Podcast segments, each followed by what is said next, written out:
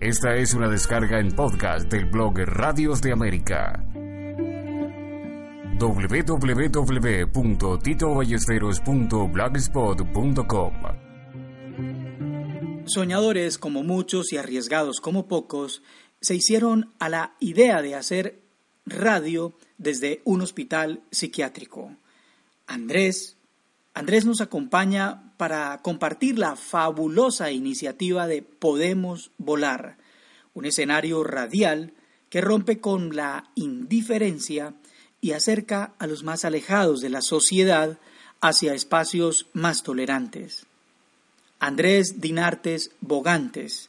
Digamos, ¿qué es esto de podemos volar? ¿Qué significa? ¿Cuándo sale al aire? ¿Cómo lo están haciendo? En fin.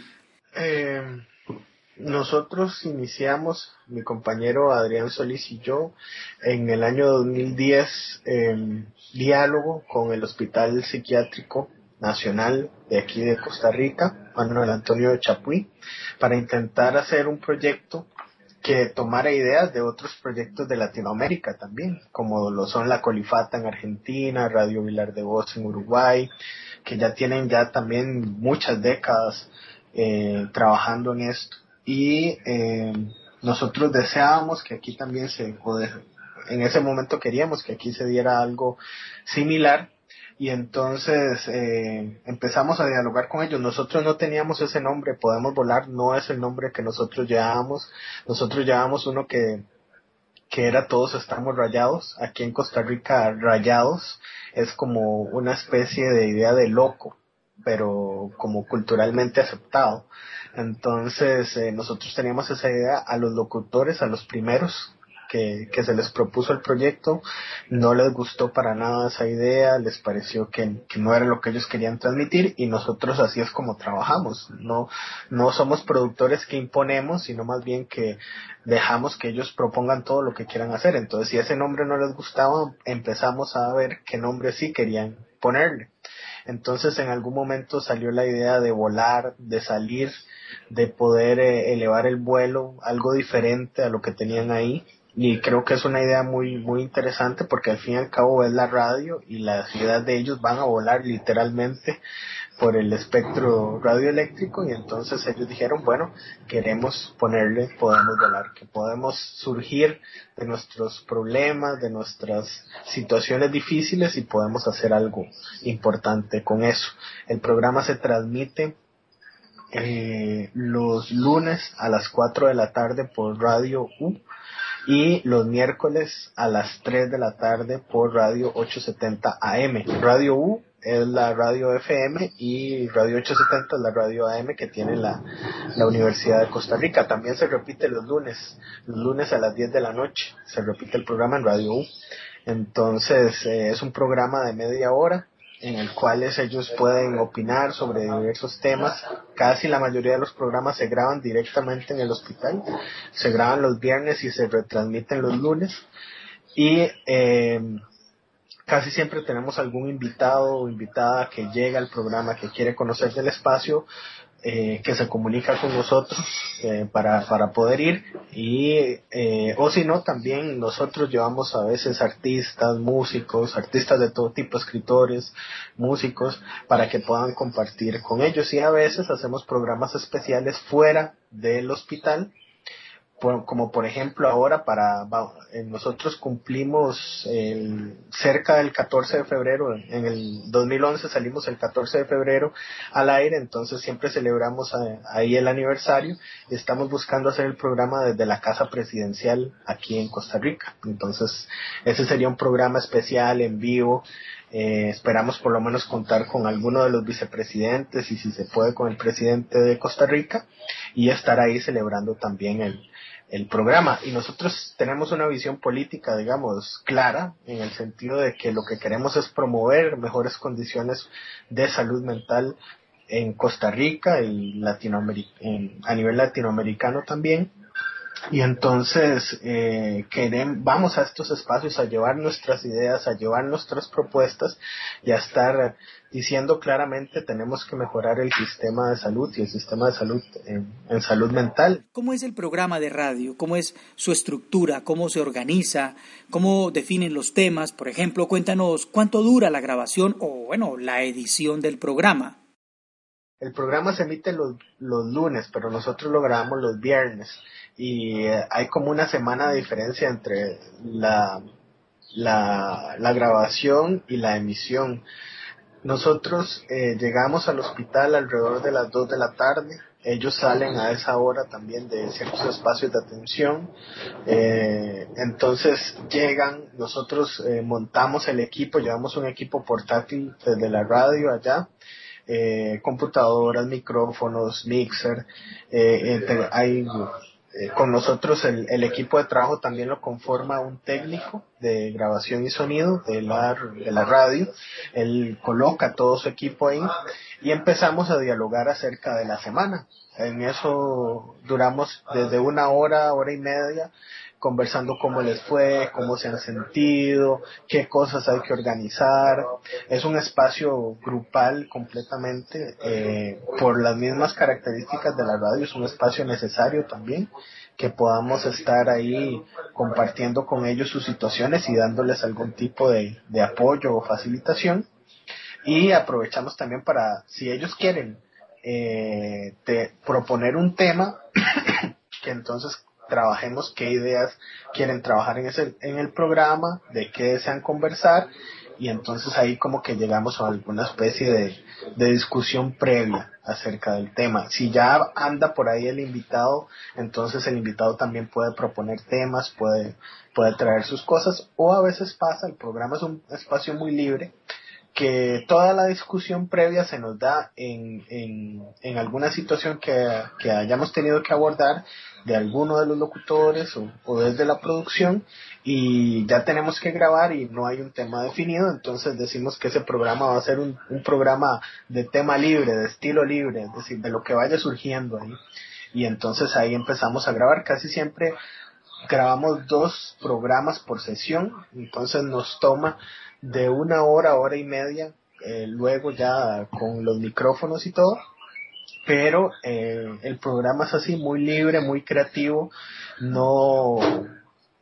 Yo, por ejemplo, ahora estoy para mi licenciatura, estoy haciendo una investigación igual sobre el mismo espacio de radio y eso es una de las cosas que las personas que tienen la oportunidad, locutores, de entrevistar, que señalan como un aspecto muy positivo, la completa libertad a ellos proponer temas. Por ejemplo, si, si el programa algunos eh, o entre la mayoría decidimos hablar del fútbol, pero en algún momento uno de los locutores eh, se siente muy triste o se siente muy alegre y quiere compartir una situación que no está dentro del tema, no se le niega el espacio, no se le dice, no, mira, ese no es el tema, lo tratamos en otro momento, eso no se le dice, se deja que él se exprese, que diga lo que quiera y en algún momento hasta el programa puede girar de tema y, y no es un inconveniente, digamos, para, para nosotros. Tampoco, como te decía ahora, lo de la comunicación, lo de una visión diferente de la comunicación.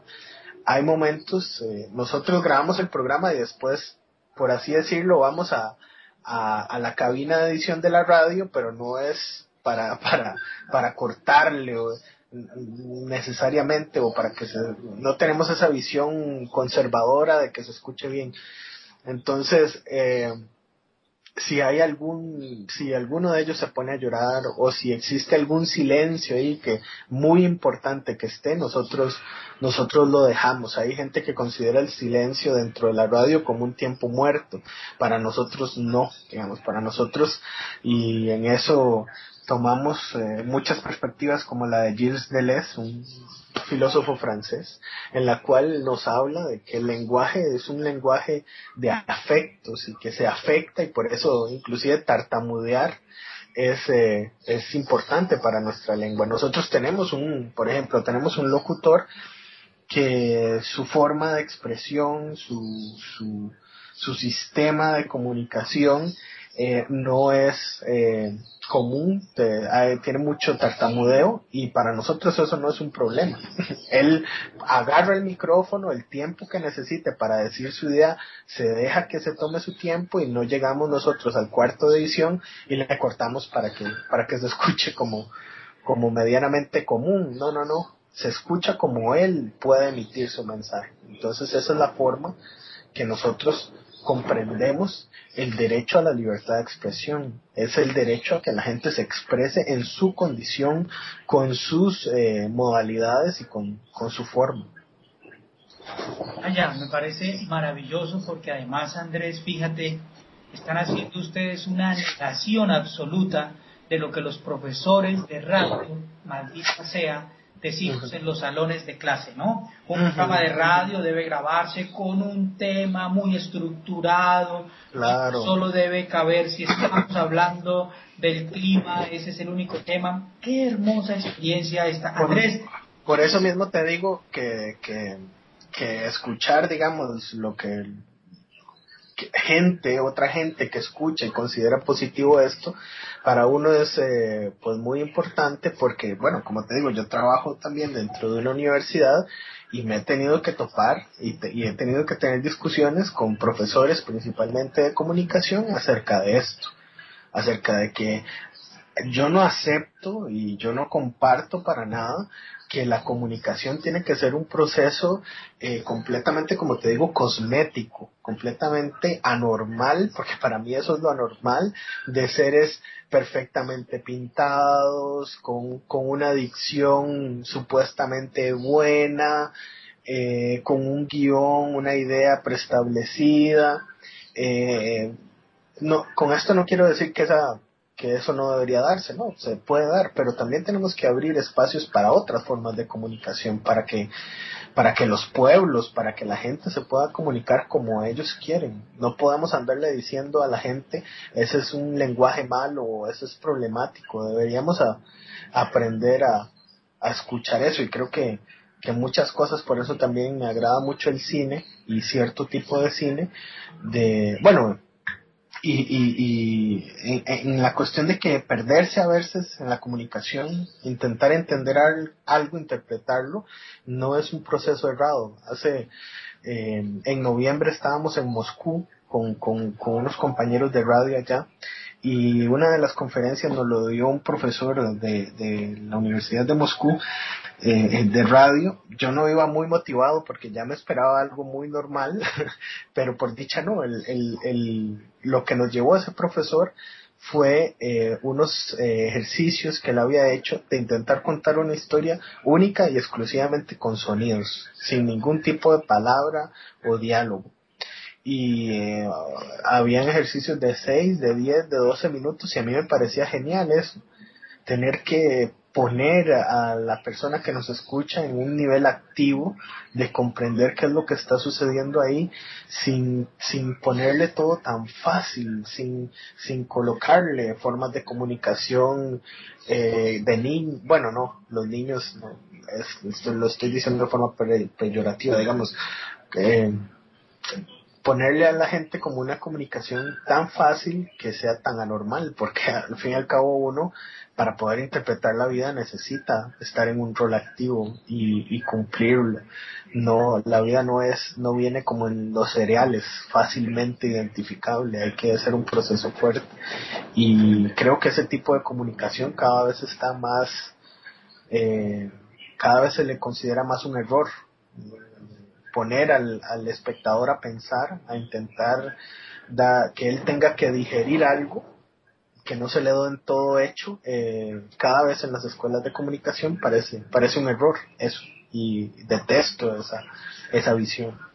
Como te digo, nosotros, yo me encuentro haciendo mi investigación de licenciatura en esto, y nosotros desde el principio, eh, cuando hacemos la invitación, y dialogamos con el hospital, decimos, a nosotros no nos interesa el diagnóstico que ellos tengan. Las personas con esquizofrenia uh, afectiva no participan y los que tienen neurosis tal sí participan o los que tienen eh, tal diagnóstico sí pueden participar. Nosotros ni siquiera manejamos los diagnósticos de ellos en, en el programa, en el sentido de que cuando llega alguien ahí, no se le pregunta, bueno, ¿y usted cuál es el diagnóstico que tiene? Y se le anota, no, no, no. Nosotros dejamos que ellos lleguen por su propia motivación. Si ellos quieren comentar cuál es el diagnóstico psiquiátrico que se les ha asignado, pues tienen la libertad de hacerlo, pero tampoco, tampoco se los obliga a decirlo.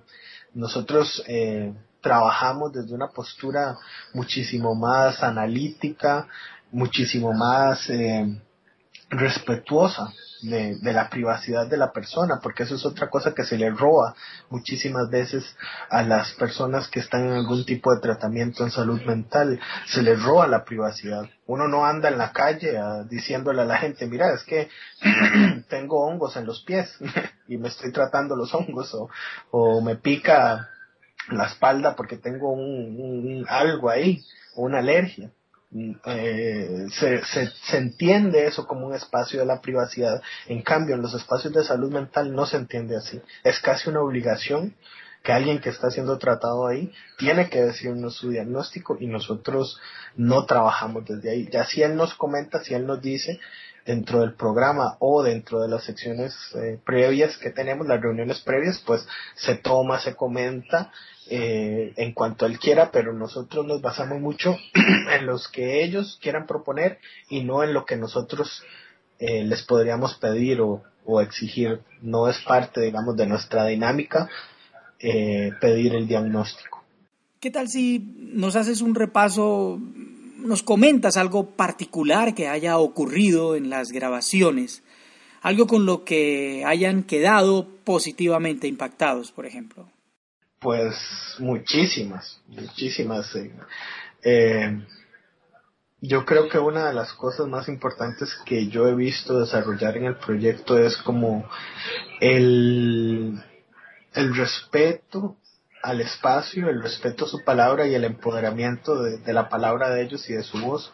Una vez estábamos con un viceministro de trabajo conversando acerca de las del, de las situaciones laborales por las cuales tienen que pasar las personas que reciben algún tipo de tratamiento en salud mental y como político normal y corriente pues se extendía mucho en sus ideas y uno sabe que el tiempo eh, pues es, es corto muchísimo más en, en los medios de comunicación y bueno nosotros trabajamos casi siempre con con 8, 10, a veces hasta 15 locutores por programa.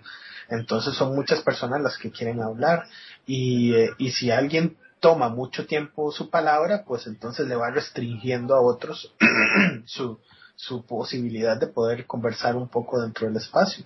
Entonces, como este viceministro estaba tardando mucho, uno de los locutores se levantó y le hizo una seña con los dedos de tijera de, de que cortara, de que, de que como que terminara de decir su idea, que fuera más concreto. Y me pareció completamente válido. Sí, no porque él fuera un personaje importante del gobierno, tiene derecho a ocupar más la palabra de que ellos que, que están buscando decirle cosas y comunicarle cosas. Eso, eh, por un lado.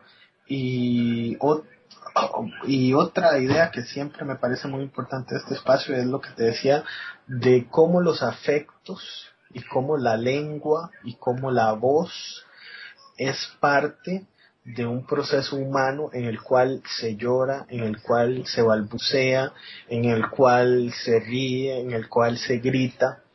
Eh, yo creo que esta clase de programas eh, refuerzan esa idea de que los seres humanos somos seres diversos, somos seres con emociones y que creo que me, que me gusta mucho que la gente tenga la posibilidad de escuchar esa diversidad porque eh, como te decía, creo que los medios cada vez más nos idiotizan, nos, nos, nos desconectan de nuestra realidad y, y de nuestro ser.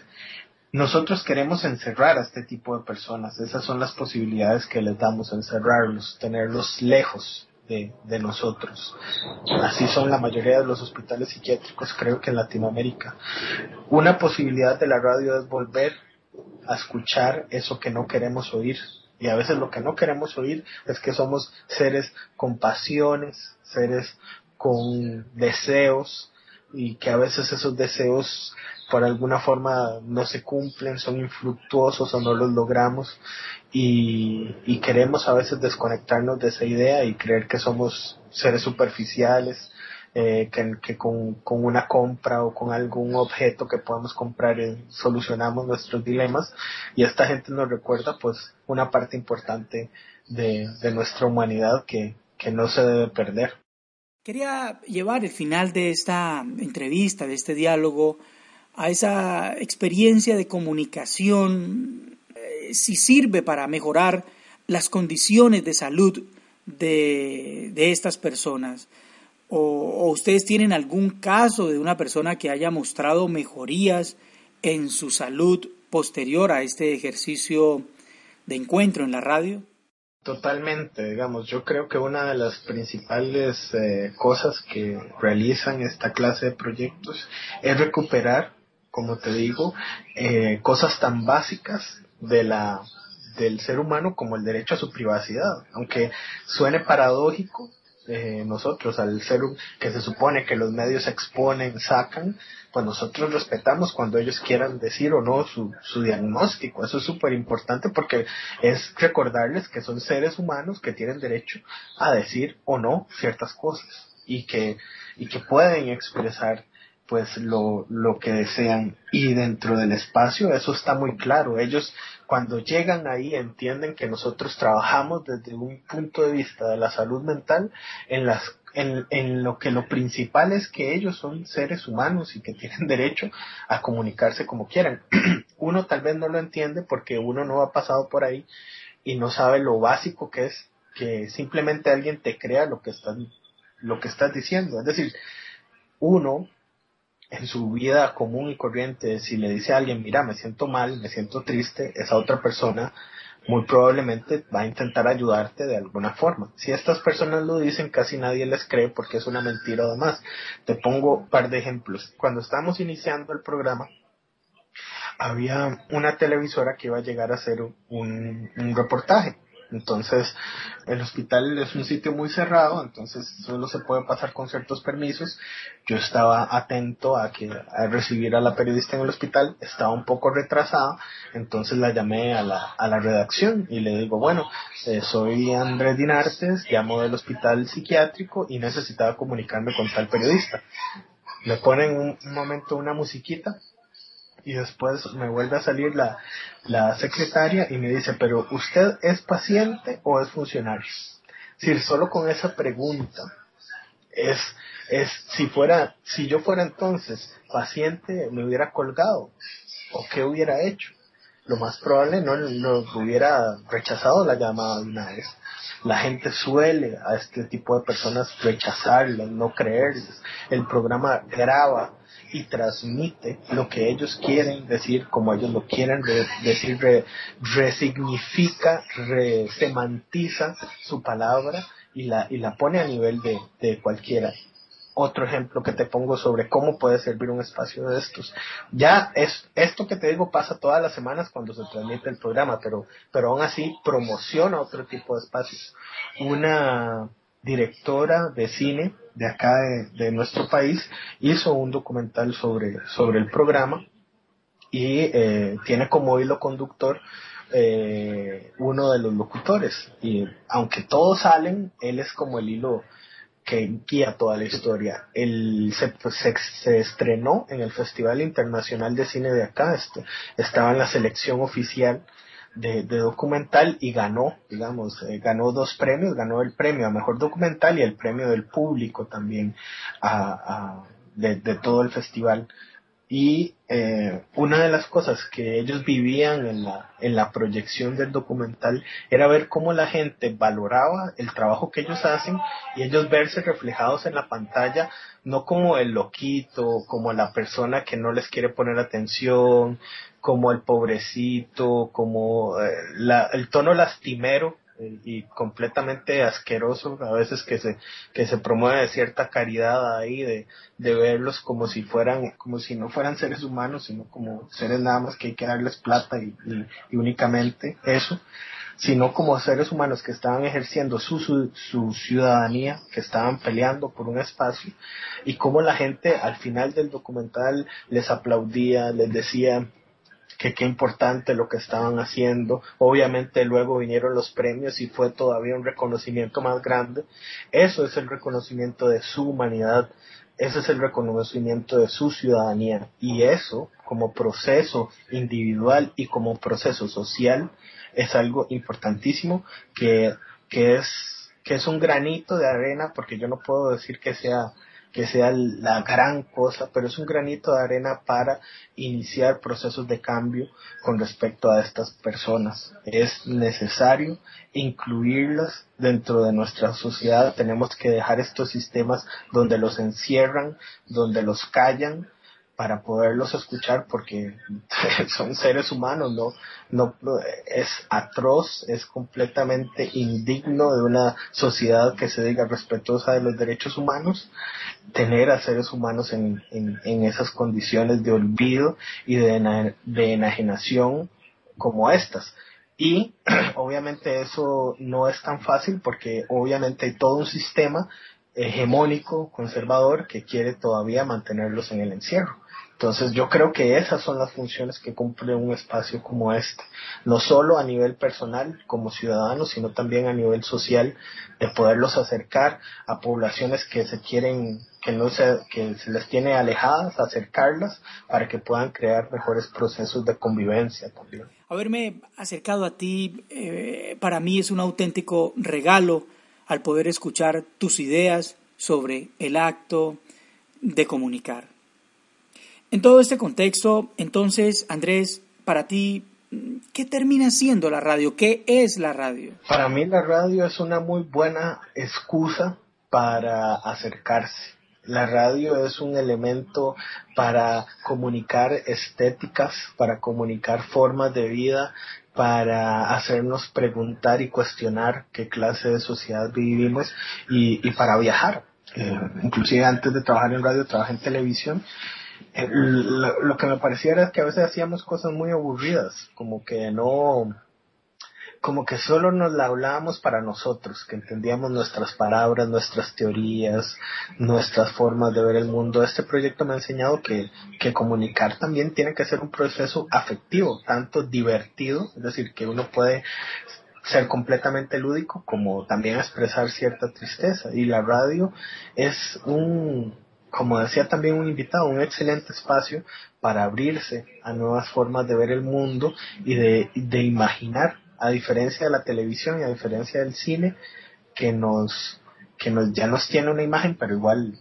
eso puede potencializar muchas cosas, pero la radio da ese espacio a la, a la imaginación. Eso decía un, un, invitado que tuvimos una vez, Fernando Chironi, que me parece importantísimo de, revelar de, de, la radio. La radio nos invita a pensar, nos invita a crear, a, a interpretar con nuestras propias ideas eh, qué es lo que estamos escuchando. Y eso me parece algo sumamente rico de, de, este medio de comunicación. Seguro y sincero saludo a quienes hacen la radio. Muchas personas se levantan con la ilusión de encontrar en el dial una estación que les escuche, que les permita hablar, que les permita mm, abrir el corazón. Y ustedes lo están haciendo con Podemos Volar. Recibe nuestro muy seguro y auténtico saludo y te deseo una muy feliz semana. Genial, genial, Tito. Muchísimas gracias. Yo te agradezco un montón, pues, eh, la, el espacio que nos estás brindando a nosotros y un fuerte saludo y un fuerte abrazo. Esta es una descarga en podcast del blog Radios de América www.titoballesteros.blogspot.com